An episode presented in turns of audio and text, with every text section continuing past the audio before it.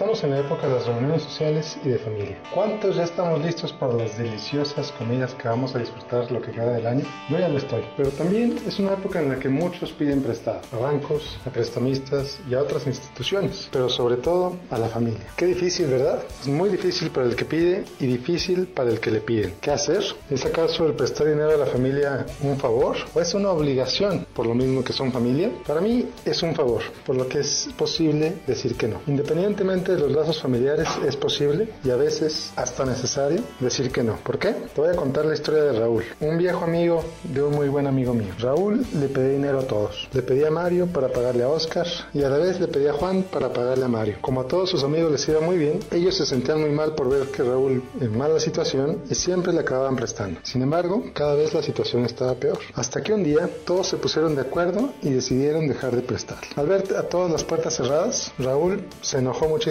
con sus amigos, pero no le quedó más que revisar su situación y lo que lo había llevado hasta donde estaba. Empezó a trabajar más y mejor. Durante el día se dedicaba a su profesión y en las noches encontró trabajo como mesero en un restaurante y durante los fines de semana inició el negocio más barato que se le ocurrió, lavar autos de gente que trabaja en oficinas. Así, Raúl empezó a ganar más dinero, con lo que empezó a pagar todas sus deudas, hasta haberlas eliminado por completo. El enojo que sintió al principio con sus amigos porque le dejaron de prestar se transformó en un tremendo hacia ellos y un día los invitó a su casa a cenar para explicarles todo lo que había pasado. Les dio las gracias porque gracias que le dejaron de prestar su vida se había transformado. Les confesó el mucho trabajo que le había costado y les dijo que financieramente estaba mejor que nunca porque por primera vez no tenía deudas, algo en lo que no había estado por décadas. Así que prestar o no prestar, pedir o no pedir, la decisión es solamente tuya. Te invito a analizar tus circunstancias y definir si en verdad estás haciendo todo lo posible para evitar pedir, no solo a tu familia, sino para seguir cayendo en más deudas con bancos u otras instituciones. Y a ti, que si eres a quien normalmente le piden, te invito a analizar las circunstancias y definir si al prestar